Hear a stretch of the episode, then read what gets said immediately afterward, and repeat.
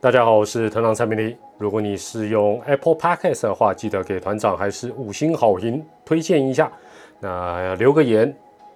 提出你的看法，或者是分享给你的朋友也是 OK 的啦。今天是六月二十一号，礼拜一，期间限定的一起面对。今天哇，六月二十一号刚好来到第二十一集，同样准时在下午的五点钟陪你下班，准时上架。那我们这个期间限定的单元，原本只想做个一两个礼拜，没有想到堂堂进入第五周，这个礼拜还是一样，周一到周五了哈。那但看起来了，这个三级警戒哦，随着疫情慢慢的获得控制，呃，我们的疫苗啊也施打率可能也逐渐的会提高。那我想这个应该说六二八再跟大家说个拜拜啊，我们的任务就暂时告一个段落。那至于。呃，在不久的将来，是不是每天或者是固定的这个在下午的五点钟跟大家在五四三聊一聊，陪大家下班，那就再再看看啦啊！这个就在这边就先不做一个预设立场。那如果是第一次收听团长的 podcast 的话，记得播放器速度调整到一啊一点二倍速啊，会是将将好的。那今天的上班还顺利吗？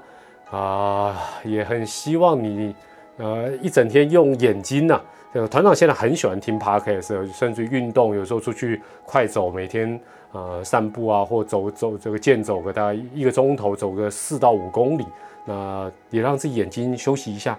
东看看西看看，然后戴个蓝牙耳机听听各式各样的 podcast，是现在觉得每一天最不错，而且这样的一个上课，这个负担比较小。那因为如果说是看的呃平板啦，看着笔电啦，看着电视啦，看着手机啦。哇，现在现在就是觉得负担还蛮大的哦，那也推荐给大家，那可以一心两用啊。那你如果这时候才刚下班，我也期待你，如果是坐大众交通工具的话，口罩给它戴好，希望有个位置，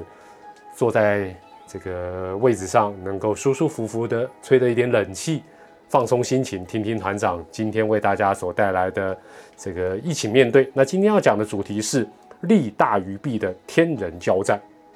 这个题目我也想了很久啊，主题啊，啊，主要是跟大家讲这个自从呃疫苗开放给这个各地全国各地的长辈施打之后的一些感触了，还有一些我所收集到的一个呃一些讯息。那你家里面啊，比如说你的爸爸妈妈可能没有像团长的长辈来的这么大，但是呃这个问题可能也会出现在你的这个。爷爷奶奶或阿公阿妈的一个身上，那这个不妨透过今天这个节目跟大家啊稍微来聊一下。好，那我们首先还是固定单元啊，今天啊先来看一下优酷热门新闻。首先第一个呃是这个疫苗哦，这个陆续抵达，那孕妇啊六十五岁以上啊都逐渐要开放来施打，所以啊当然了进来的疫苗啊我我想全世界都一样，最理想最理想的状况就是。疫苗不但够，而且都已经到位，种类又多，大家可以自选，这绝对绝对是最好的。包括最近的这一些呃高龄者施打之后的一个猝逝的问题一样啊，就是说，当你没有得选，大家匆匆忙忙都去打啊，那你就一种，或者说原本大家最担心的是台湾可能都没有国外的疫苗，或者国外疫苗很少，那不得不打国产。那就算国产的再好，这种被迫的感觉。都不太好啊，那当然这是之后的事。那也希望，呃，接下来不管是人家送我们的，还是这个我们自己买的，这个国外的这些大厂的疫苗，能够陆陆续续到位。因为我觉得，呃，这是解决最近啊一个多月以来，还有未来整个台湾疫情方面问题的唯一的解答，就是疫苗赶快来，而且数量要多，呃，甚至于就说如果有一些。啊，厂牌的选择，那因为啊，比如说孕妇或者是几岁到几岁，他可能国外都已经有一些相关的数据啊。那我们如果当你没有的选择的时候，你根本你你也只能暂时所谓的头痛医头，脚痛医脚，也不能讲我们的呃中央政府或地方政府有什么错哦。包括待会要讲到这个老啊高龄的长者施打的这个问题，意思是一样。好，那。呃，热门新闻，另外还有就是最近都常有那种水库的新闻呐，那包括日月潭是哦，那个日月潭就要看那个啊，那个那个蛙嘛，哦，那个那个叫做呃九洼啊堆叠，那现在就是慢慢慢慢已经又又把它盖起来，那表示呃呃最近的雨反而是下在这个中南部啊，那北部非常热，但是前一阵子刚好反过来，但没关系，全台湾但但是你又会发觉现在真的是极端气候，也就是说那个雨是不太听话的，下就是又猛又急哦，所以这个当然也是未来呃我想也不只是台湾的，每每一个国家会呃面临到一个问题。那另外呃。这个夏至了吼，这个夏至，这个哦明哦是呃二十哦就今就今天嘛是二十四节气当中的夏至哦就是今天，那我就很好奇它有什么禁忌，因为今天这个呃热门新闻里面就有说它有两个禁忌，那太长了我不讲，那最后只讲它主要讲的禁忌，第一个就是呃就今天嘛吼，今天六二一嘛，不宜剃头理发。哎，这个吼最近应该比较没有这个问题，因为最近虽然呃这种呃一般的这个不是理容哦，理发业是可以经营，但是像呃几十年都是理这个平头的团长的，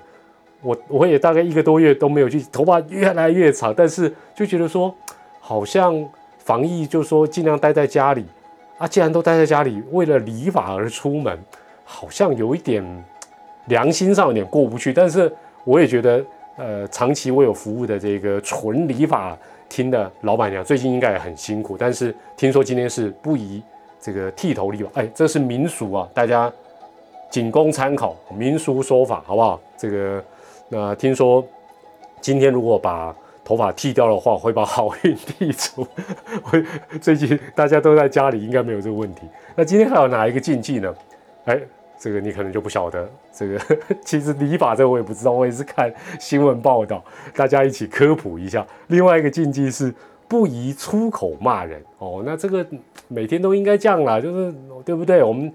哇，那没办法，那个这个可能从这个两点钟记者会之后就开始有很多人一直骂人，有时候也会爆粗口，还会丢病历表，完蛋了，我又在 diss 谁？但我没有出口，好不好？我酸人。那但原本讲说是有两个禁忌然后但是他居然这个这个大师又多写一个说不可打雷，我心里想说不可这个不要剃头，这个这个可以控制，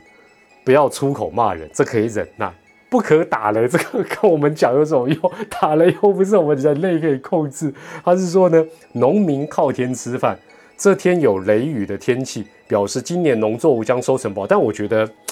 我是有点怀疑，像最近各地应该这种午后雷阵雨都蛮多的。那这个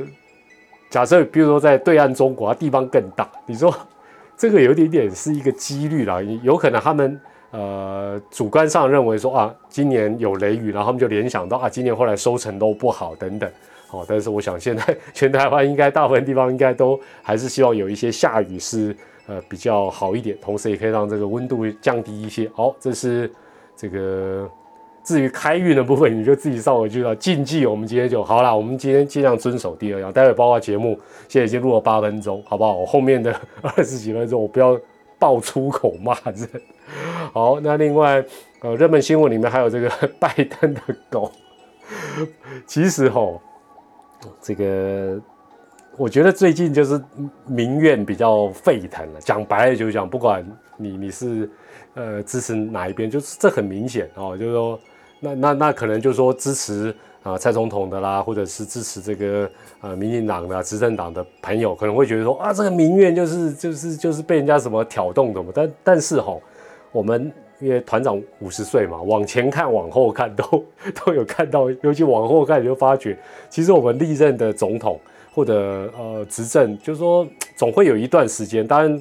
不一定是他的第二任，或者是呃就是怎么样的时候，就是说总会有一段时间，就是说就是说他做什么都错，他讲什么都错。那这这个蔡总统可能他的小编也是想说啊，这个对不对？然后最近美国爸爸对我们那么好，送我们这么多疫苗，那拜登的狗过世，这个他自己也有养毛小孩，感同身受，那就是。啊，发个哀悼的，应该是在在脸书吧，但是就大家就开始讲什么人不如狗啦，什么什么这种这这个这个，反正现在就是动辄得救了，讲讲白了就是这样子了哈。那另外，呃，就是一些疫情的新闻啊，什么呃，最近有有一些有一些群聚了哈，那包括北农啦，呃，士林长照啊等等哈，那所以这个都当然现在应验的方法都很快，就是直接那个什么快筛站就给他哦压过去，然后就给他压过去。那另外最近中南部因为下雨的关系哈，哦，所以包括彰化八卦山啊的一些暴雨啊，让有一些路有一些坍塌啊，所以可能啊这段时间大家也稍微要比较。呃，小心一点。等一下，我又看到一个夏至的 夏至的那个今天不可以做，说今天不可以做人与人的连接。喂，这是，反正我觉得这些东西仅供参考，大家看一看就好了哈。好，那这个这是有关于今天的热门新闻。那其他大概包括 NBA 季后赛啦，还有大股祥品啊，这个大部分都都是在，因为现在大家呃。团长录的这个时间大概就是上线前的大概两个钟头开始做嘛，这个三点啊，三点到四点之间，这时候大概都是早上打完的 NBA 啦，或者是早上打完的 MLB 啊，都会有一些热门新闻，但这些热门新闻到晚一点就不见了了哈。好，那另外，呃，哦，这个广东的疫情呢，好像还没有完全的结束哦。那当然啊，他们现在采取的方法就都还是呃，就是一个比较。这个半封封城封省的那个状况，希望把这个疫情一网打尽。因为现在这个新的变种病毒看起来也会造成，我想不止啊对岸啊，当然应该都还是会有呃全世界一些蛮大的一个挑战。尤其如果你的呃疫苗的施打率不够的话，好，这是在热门新闻的一个部分。那另外。热门关键字的方面呢，呃，这个时间点的话，大概都是跟股票有关的了，包括呃长荣啊，哦，这个航海王最近还是冰冰变尤其今天这个台北股市是比较大跌的哈，尤其台积电的跌的。台积电跟团长无关，团长没有买台积电哦。团长，团长现在是是股市非常恐怖的那个反指标，但是我算是只有顶多应该是间接嘛，我有买一个什么什么基金，他可能有买台积电，但是他的股价基本上应该跟我我我是没有去给他买，因为他要买疫苗嘛，很感动哦。本来想说买一张台积电支持他，后来发觉说怕影响到他的股价。哦，那台积电呃今天跌的真的是比较多。那另外，呃呃热门关键字里面还有这个呃吴宗宪啊，就是宪哥啦，宪哥 宪哥，反正其实宪哥这种情遇到的状况就是这样，就是说其实哈呃他一边做一个好事，然后一边就就算有有个 ten percent 夹带一些个人的呃事业的一个行销。我认为都是 OK，就好像你说今天台积电或红海企业，或者是包括郭董他自己掏腰包买疫苗，买了五百万剂。我讲真的啦，你说四百 万剂他自己处理比较不合理。坦白讲，一百万剂他自己处理，我都可以接受。哎，他捐五分之四，平白无故让国库省这么多钱，又帮全台湾找到疫苗。哦，那你说啊，要无条件？那像吴宗宪这也是，就其实吴宗宪这个状况，就像前几集的一起面对团长所讲到，有点跟贾永杰呢，金价核心就有雷尖啦，就是行善真的不容易哦。那所以宪哥这个，如果他有夹带一点，呃，他个人想要呃行销的一些 app 啊什么，我觉得很，我觉得 OK 啊。那我觉得有些里长也是好啦，你不想接受，你就算了，你不用不用这种。已经在乱的时阵，你还要去酸他啊，造成一些纷扰什么，然后要这边媒体去访问你什么啊？你又不是想当网红，你又不是像宪哥是艺人，你 你要出这个名吗？我是觉得没必要了哈。那今天热门关键字大家都是航海王了啊，包括台股，因为台股今天跌很多嘛，那但是像万海啦、长隆啊、阳明啊，呃这些基本上都很猛了哈，所以这个航海王真的是厉害厉害了哈。那，那但是就是说。我们一般人能不能够这样子乘风破浪哦？恐怕就没有那么容易了哈。那最近包括低卡，我也看到有有有人在讲说，呃，因为这两年坦白讲，我我只能讲，我股票团长有一个比较客观的一个看法啊。这个这个股我也讲过，我认同，就是说从去年到今年算是疫情没有错，但是。疫情有时候它会吓到你，你有时候会把股票，像像团长就团长还好，团长就是比较冷静，也不算冷静，就是我就卖个三分之一，求个心安。报一部分现金，我就比较好睡觉。我是这个做法。那呃，因为团长股票不是做的很好的，我我自己这么久以来，我非常认知这一点。但是去年到今年，坦白来讲，不管海外基金也好，国内的股票也好，你如果在去年到今年整体来讲你还赔钱的，甚至于越赔越多的，那我真的觉得你应该很不适合在金融市场。那表示你真的看错的比例应该太高，就是或者你真的是地狱倒霉鬼，太衰了哦。所以我觉得有些时候就是还是还是要对自己有一有一个认知了。好，好，那。呃，有机会这个部分再跟大家来做一个分享哦。但团长应该没有办法分享什么明白，我通常都是那种负面指标的话题比较多，但是也跟一般散户的命运是蛮像。我们或许可以共同努力努力了哈。那 PTT 热门话题今天大概都围绕在，就是说台湾到底是不是乞丐啦？就是说，因为我们到现在说真的也是，到底该高兴还该难过？就是说，我们自己买的。为什么都没有来？为什么都是靠人家送的为大宗？那这个这个当然，你说在国外，包括日本也好，美国也好，你你也不要想说他送，他就是说啊，好像说拜登一句话哦，这个日本首相一句话送就送，没有，他也要兼顾，也要看看他国内的反应。那当然，美国现在也传出说，哎，就是就是美美应该我讲这个民意只是他多或少的问题，就是说。台湾应该不是落后国家，我们要捐怎么会捐给台湾？对，一定这个声音，哪怕只有一个美国人这样提出疑问，他都是个民意啦。你你也不能忽略他，或者说啊，这个一定是啊小粉红啊，或者是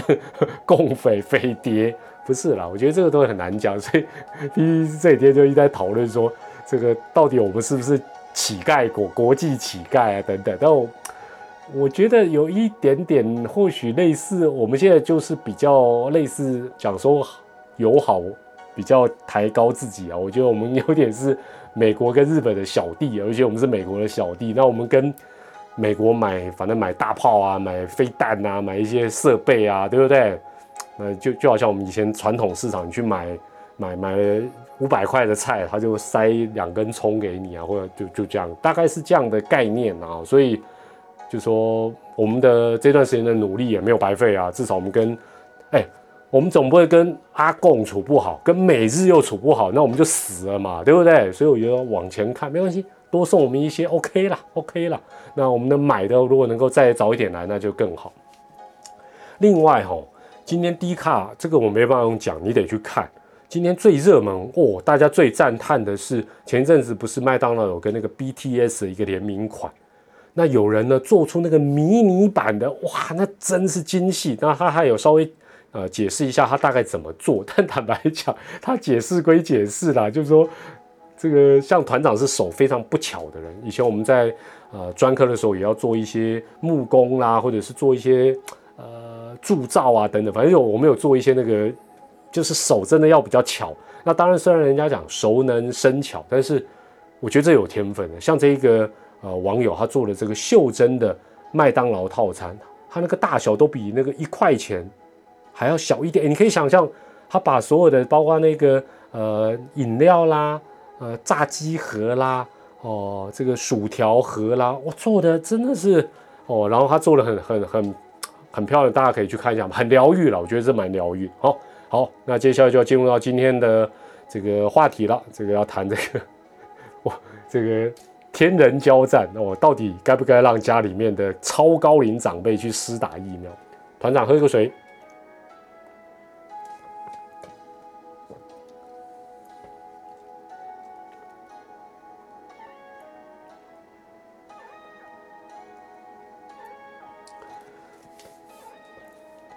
哎，回来了。首先哈，我先跟大家报告一下哈，这个团长算是最直接相关的有两位。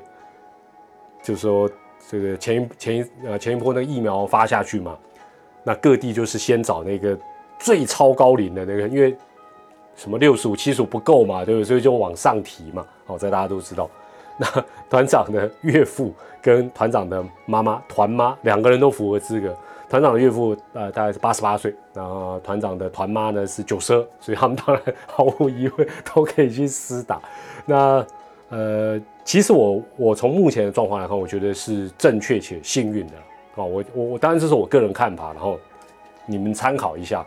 这个团长的岳父是在台中啊，非常顺利的三十分钟内他就完成施打。那打完之后也没有太严重的副作用。那目前都一切还安好。我们呃最近都用视讯的，我们昨天这个礼拜天还用那个群组用视讯的方法哦。我这个团长的岳父算厉害，八十几岁还可以用会用赖的群组啊等等。我们昨天就用视讯，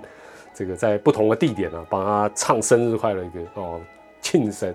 哦。那我觉得这个是让我很高兴的。那呃，团长的老妈九十二岁是在台北，那当然原本他也可以去打，但是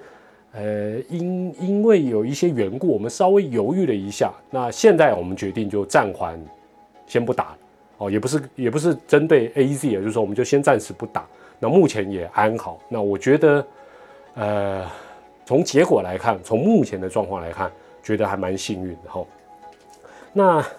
呃，当然这一段时间有，就是说你每天光看那个数字，就好像呃，像最近疫情终于哦，从呃两百多，现在可能叫一百多，然后再哦不到三位数。那包括死亡人数，包括。呃，这些长者打完疫苗之后的猝死，你光看那个数字，还多少还是会怕了哈，多少还是会怕。那我先呃把国内的这个状况简单跟大家提一下，就是呃到今天为止，我刚才看到苹果日报最新的就是打疫苗呃然后过世，他当然到底算不算猝死哈？那目前都是这样的标题跟归纳。那苹果日报今天稍早是说到七十五人，七十五人也很多哎，坦白讲七十五人，因为。我我也我我从我为什么觉得很多？那当然可能这这段时间我待会会讲了哈。那我先讲一下，就是呃，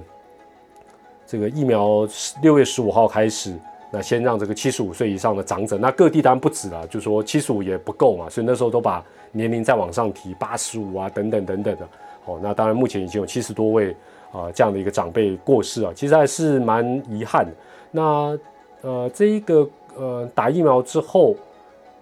一开始就是就是，反正各地都这样决定，而且我们最主要的原因是因为疫苗太少。那前一段时间，呃，染染染上这个确诊的新冠啊肺炎的患者，那在家里或在医院过世，当然大部分都是长辈，所以各地发下去之后，第一波会哦，或者中央会认为说，当然先赶快让这些呃，万一他呃罹患新冠肺炎，他比较容易致死的国内的。这些高龄长辈优先打，这个这个过程脉络当然是这样，所以所以你说这个头痛医头对不对？当然对了，就是说啊，你就只有这些疫苗嘛，所以你第第一个顺序啊做这样的一个调整是合理啊。当然后来开始发生有呃这些长辈过世的讯息之后呢，那这个 CDC 在六月十八号，我们六月十五开始啊，六月十八号他就为了安抚大家，就公布了说这个各国施打 AZ 疫苗的一个情形。哦，那其中他还讲了一个数据，但我对这个数据我有一点怀疑，我不是怀疑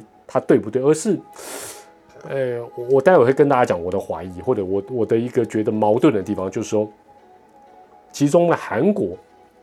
施打七十五岁以上长者，呃，等于是七十五岁以上长者施打后死亡，韩国它的数据哦，说到六月一八啊，六一八为止，韩国是每每一万人一点四二人，哦，你就记一点四二了，那台湾是每一万人。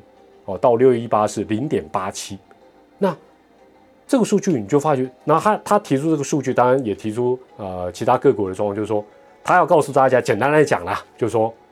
打疫苗有风险，一定会过世哦，一定会有人因此而过世，有没有直接相关是一回事。另外呢，长辈打疫苗的部分，韩国跟我们做一个对照，哎，韩国过世的相对的比例还比台湾高，所以就说六一八他要告诉大家，就是说安娜。这个或者说也不用太担心啦，哦，但是这个担心的状况显然是，呃，就是说很很明显，它是在蔓延的，所以后来原本约好要去施打的一些长辈，开始渐渐呃，这个变成不去打，那这样对或不对，其实真的没有没有绝对，没有绝对。好，那我们接下来讲说，到六月二十号的时候呢，那当呃等于是前几天了，哈。呃，我今天六二一，所以到六月二十号，就是说，呃，已经有六呃，当时已经有六十几位啊，接种疫苗之后过世。那当然，他就是通常就是这样嘛，就是说他会讲说他们是高龄且有慢性病长者，哦，那其中有九例进行司法相，就讲白了就叫解剖了。那判定后都跟施打疫苗无关。但是我觉得这个数据，就是说包括他十八号跟二十号公布的这个，基本上都无法安安抚民心。原因很简单嘛，公仔咖黑啦，七十五岁以上，你还头好壮壮，都没有任何慢性病，这个几率本来就微乎其微。这个这个坦白讲，这个就矛盾嘛。这个坦白真的是矛盾。你说，呃，前阵子就是说有一些染疫者过世，你啊，你怪他有什么什么有什么什么什么什么哦，慢性病人，我觉得还可以讲的。七十几岁以上，他本来就会有这个问题，这个难道一开始就不知道吗？那另外说啊，哦，进行司法相，那判定都说啊，跟施打疫苗无关，所以好像我如果说这样子就能够让大家安心，那事实上这个呃。取消去打疫苗的状况一定会缓解，好，那至于说利大于弊，我我是觉得那指挥中心也提出了三个建议，好，三个建议就是说，呃，如果你近期身体状况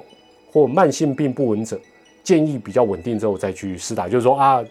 你可能最近血压不稳、血糖不稳，哦，或者最近反而身体不好，你就不要先不要去打，啊，另外就是说啊，天气炎热，可能要考虑不要太炎热的时候去接种，啊，这个还蛮实在的，哦，那另外就是说。啊，能够尽量去比较近的地方接种，哦，但问题是说，问题是说，尤其第二点跟第三点，就是说，基本上你最近天气热，根本避免不了，早上开始就热。那另外要就近，问题他想就近，没有就近的地方可以打，哦，那至于说说身体状况稳或不稳，哇，这个其实，哎，好了，那当然这是一个良性的一个建议。那这段时间当然，呃。也有一些专家会提出他们的看法，可能想要安定民心呢，就说啊，这个哈，这个譬如说，这个指挥中心也曾经有讲过啊，根据一百零九年度台湾人口的统计啊，就是呃跟疫苗无关的状况，平均每天都会有两百多位七十五岁以上长者过世。这个其实对大家来讲，呃，会会因为这样就觉得哦很安心，应该不是吧？就是那另外也有讲一个呃，比如说这个。呃，中央研究院的研究员有讲说啊，计算出每天死亡的一个几率啊等，但我我看这些数据，我本身呃都会觉得有一点点怎么讲，有一点点稍微怪怪的哦。那呃，今天我啊应该讲六月十九号哈啊，有一位在应该是住在日本的专栏作家，应该大家都认识啊，叫琉璃儿。那他讲到说，日本到六月十七号为止，哦，这是这个根据这个厚生劳动省的一个统计，那打辉瑞跟莫德纳，那从二月十七号到六月四号，那猝死的啊案件呢啊，也有一百九十六件啊，一百九十六人了。那到六月十七号已经超过两百。那当然他们打的那个剂量当然会，还有那个人次当然是多很多。像他辉瑞，我我看他主要是打辉瑞嘛，个十百千万十万，他是打了两千八百多万剂。所以所以这个数字我一直觉得怪，就是怪。我我我也说不算。说不出来哪里怪，我也不能去驳斥，呃，要安定民心的这些数据。但是你看，他是从二月十七到六月四号，而且打的数量这么多，然后猝死是两百多件。哎，我们我我刚才我如果没有没有记错，我跟大家报告的数字，在国内我们从六一五，对不对？我们是从六一五到现在是七十多。那你不会觉得我们这七十多好像还是蛮多？而且我们应该没有那么多疫苗可以打。好。但我觉得重点是他在这篇专栏里，我觉得有讲一个我认为比较好，就是日本他还是像我们最近有些时候为达到一个目的，为了安民心，就说啊利大于弊，听起来就好像很斩钉截铁，或者是哦就跟你讲与疫苗死打无关。我觉得觉得这个都太武断，因为呃他这篇文章里就讲说，呃厚生劳动省的这个专家们到五月三十号曾经以判断。啊，曾经已发生的这些猝死事件作为呃这个调查跟评估，那不过他们得到的结论是因为资讯不足，因此无法判断跟疫苗的因果关系。我觉得这个讲法比较公道。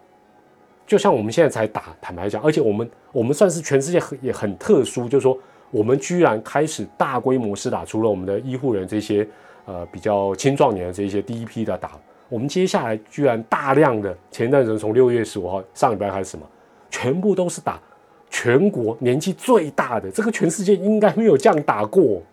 我我我几乎可以确定没有这样打，因为如果有，早就有相关数字来做对照，就是说啊，这个哦，比如说美国啊、英国啊，就他第一批都打老老人，那日本听说是先打长者是没有错，但是我们可以看到，日本虽然有这么多的施打的时间跟例子跟案例，但是他也不会说跟疫苗无关，他们只能说暂时无法判断。好，那接下来我分享一篇文章啊，是呃。对国内的这个高龄长辈，呃，非常有研究的这个陈亮公医生呢，啊，他在六月十七号的一个呃文章，那他这个文章我左思右看，后来哎，我终于有点搞懂，我把我待会搞懂的部分做一个结论。那我先讲一下他的文章，他讲说哦，就说这种呃打疫苗之后会猝死的这个现象呢，他说并非单独发生在台湾哦，那当然全世界一定都有没错。那他讲到的例子是说挪威。特别针对这个比较长辈，然后挪威在帮全国三万五千名平均在八十七岁的护理之家的住民施打新冠肺炎疫苗之后，累积通报了一百例疑似与异色啊疫苗注射相关的死亡个案。哎，你会发觉这个跟我们台湾从六一五到今天的感觉就比较像，因为这个同样就是针对真的是超高龄的，而且我们啊因为这个。呃，长照机构啊，等等这些是优先施打。那它是三万五千名，八十七岁，平均八十七岁的，打完之后有一百例疑似，当然他也是讲疑似。那挪威邀请两组专业医生进行交叉的调查跟比对，其中发现有百分之三十六可能跟疫苗注射有关，可能啊，还有三十六趴。我觉得这个跟刚刚后生劳动省的那个。让我的感觉都反而会比较不能讲安心，而是有一种哦，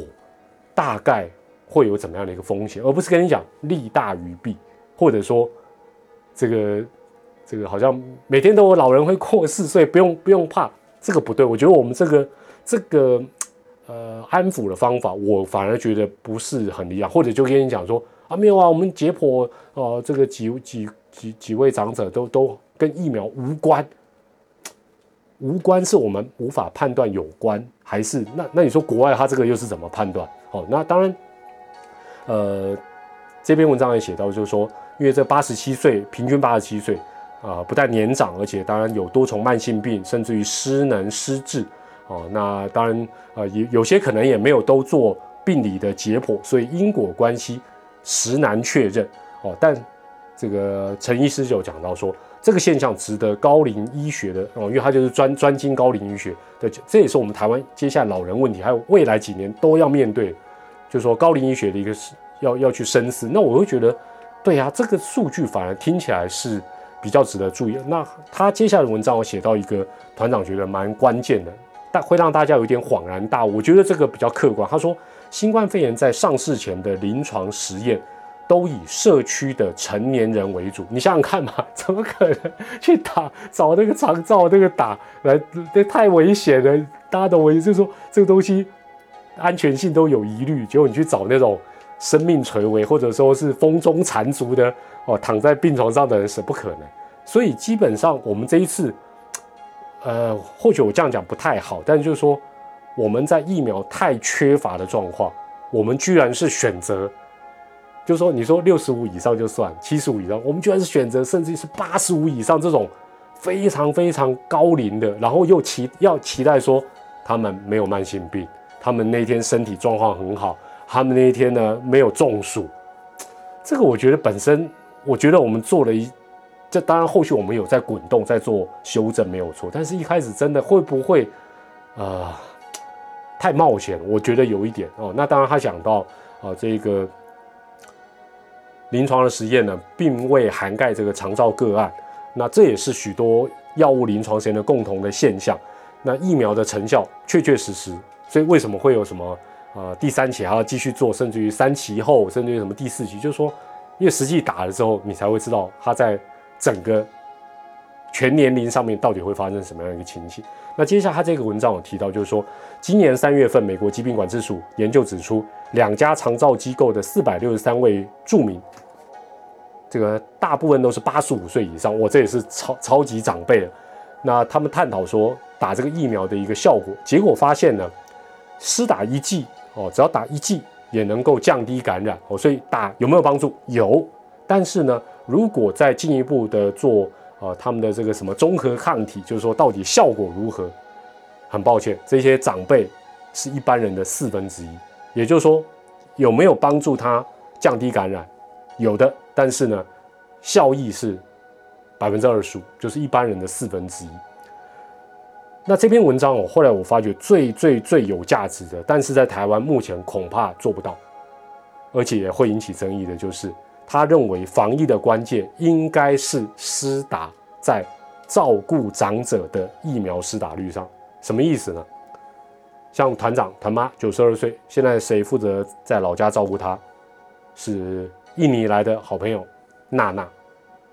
如果我的老家分配到一剂 A Z 疫苗，这一剂应该要谁打？不管是 A Z 或莫德纳都可以了。其实是应该由照顾长辈的人施打，效果意义都会比长辈自己打来的大。大家应该可以理解吧？为什么？因为像我妈妈根本都不出门，长照中心的长辈们很多都卧病在床，他他们也不出门。坦白讲，他们来打到。倒也不是说危险或不危险的问题，而是说应该打的是照顾他们的人打。那这个部分在国外也确实获得了证实。啊，这个陈医师的文章也写到，今年六月份，哈佛大学进行了一个模拟，就说呃，研究在这个长照机构的呃各种临床因素，结论就是说，如果要这个。加强他们的防护力，真正新冠肺炎要保护他们，并不是让住民来施打，而是应该要提高会接触到他们的照顾者，比如说，呃，这个护理人员哦，或者说是呃这个助手等等哦，或者是长照之家的行政人员，等于说，那当然在我们现在台湾有很多的家庭都有请外籍的义工、外籍的看护工。这些人他们都还会去买菜，他们会出去，或许他们会减少次数，但是相较于这些长辈，他们出去接触到新冠肺炎病毒的风险，其实明明是比较高，但是他们事实上施打的顺位绝对是非常非常，因为他们都年轻。那这个会不会很矛盾？就是说，呃，长辈打这个疫苗有没有风险是一回事。真正要去外面打仗的，所以这个也是前阵子，当然在 PTT、D 卡很多人都会提出说：“哎，长辈不出门啊，我们这些人还要出去怕扁，但是我们施打的顺序又这么后面。”但是这个，我想一切就呃源自于就是整个呃施打的一个等于说我们的一个疫苗量实在太少。那另外我讲一个，呃，今我刚好有留下这个资料，这是今年三月二号，那那时候大家还记不记得疫苗来了？那大家都。呃，等于是观望嘛，哈，那时候说什么 A Z 会血栓啊等等。那这个中央流行疫情指挥中心呢，在今年的三月二号就这个制了一个表啊，这个表叫做各国 A Z 疫苗长者施打状况，长者状况。然后呢，首先呢，它这个表里面就有英国、加拿大，英国、加拿大是没有限制长者施打，哦，它是这样写，但它底下有一个小字说。加拿大国家免疫咨询委员会不建议六十五岁以上民众施打。我真的就很好，我我光是这个图，我就第一个好奇说，那他不建议的原因是什么？为什么不跟大家讲？因为我网络上我也查不到这个资料。好，我哎，我这个绝对不是假新闻，这是真的哦，大家可以去自己查一下。另外呢，他写到法国，他说法国是开放六十五岁到七十四岁的长者施这是三月份了，三月二号。然后呢？上个月仅核准六十五岁以下民众施打，这是法国。好啦，我们先不要讲说这个什么上个月准许六十五岁以下，它已开放六十五到七十四，那你就会觉得很奇怪，为什么不是六十五以上或者七十四以上？为什么只开放到这个年纪？那包括加拿大不建议六十五岁以上，为什么？接下来是德国、韩国，德国、韩国是仅供六十五岁以下民众施打，那。挂号，德国正在演绎放宽年龄上限。好，所以不管英国、不管加拿大、不管法国、德国、韩国，你你会重复到的一个年纪是什么？六十五，因为那时候我们很多人都不打，所以我可以理解那时候可能要跟大家讲说，长辈也可以打，六十五岁以上可以打，希望大家赶快去打，自费预约等等。但是这个这些国家共同都是大概六十五以上就不建议，这是为什么？我们的这些专家，呃，或者是中央流行，是不是可以告诉我们一下，说他们的顾虑是什么？是效果不好呢，还是说，呃，这个打疫苗会有什么样的一个风险？那那这个是我，因为我当时看到这个家里有长辈，我我回头去看这个文章，我就觉得，哎，好像跟现在的态度又不太一样。那现在好，那我我我其实做可以做一个总结了，就是说我。如果一切正常的话，一切正常的话，也跟疫苗很有把握都无关，甚至我们的数字还比韩国漂亮。其实根本也不用，就是说利远远大于弊，就按照一开始的态度继续鼓励大家去打就好。现在感觉起来好像都会有一点顾虑啊，有一些建议等等。但是呢，基本上刚才讲到我们的施打的顺序，尤其在照顾老人这一块，是不是应该是让？跟老人接触的照顾者，他们有优先权。但是，如果讲到这里说，哇，要让全国的这些呃照顾老人的呃外籍的朋友哦，可能也有人数不少，让他们优先打。台湾绝对闹翻天了。为什么闹翻天？因为很简单，因为台湾的疫苗量太少。如果我们的量够多，当然，呃，基本上什么样的一个顺序可能都会调整比较。现在就是你什么顺序怎么排，大家都有意见。哦，那我们也只能有点头痛医头，脚痛医脚这样的一个状况来面对。那至于讲了老半天，呃，听众朋友或朋友们，你们家里有长辈，我会觉得其实最主要还是要评估。当然，一方面这些专家的建议你们多看一看，网络上都有，有各种不同的说法了。但是我觉得大概唯一不变的是说，呃，像如果以团长的两位长辈来看，为什么我们最后目前是这样的一个决定？因为呃，团长的岳父他一个人独居，他还是会出门去买东西。那身体的状况，当然目前看起来，呃，这个疫苗对他来讲比较没有副作用，非常感谢。那团长的妈妈几乎很少出门，几乎很少出门，所以我们是用这样的一个方式暂时来决定这样。那到底人生呢？选择我我必须讲，没有什么叫做那么简单的说啊，利大于弊啊，一定有风险。人生的决定往往没有那么单纯。但是你终究是要做个决定。但是我觉得网络上也有很多，呃，朋友建议的也不错，就是说，除非你长辈本身他根本没有意识，否则的话，让他自己来做一个决定，或许也是一个，就是说你们可以做一个讨论，各方面做一个评估。反正现在医啊医院呐，或者是医护人员也会问，在此之前他自己觉得又是如何？哦，那我觉得经过比较冷静的一个讨论，那他自己做一个决定。如果他能很理性、清楚的自己做一个决定。或许那就是一个最好的决定。当然，也祝福大家，不管你几岁，不管你的爸爸妈妈、阿公阿妈几岁，包括你本人，是打疫苗都能够副作用不要太多，那能够产生保护力。那也相信我们的疫情应该会一步一步获得一个比较好的一个控制。好，今天讲的这个 题目还蛮严肃的，希望对大家有一点小小的一个帮助。好，这是今天呢。在六月二十一号的一起面对，那我们在明天礼拜二下午的五点钟继续跟大家五四三聊一聊，陪大家下班喽。我是团长蔡明黎，记得五星好评一下哦，拜拜，明天见。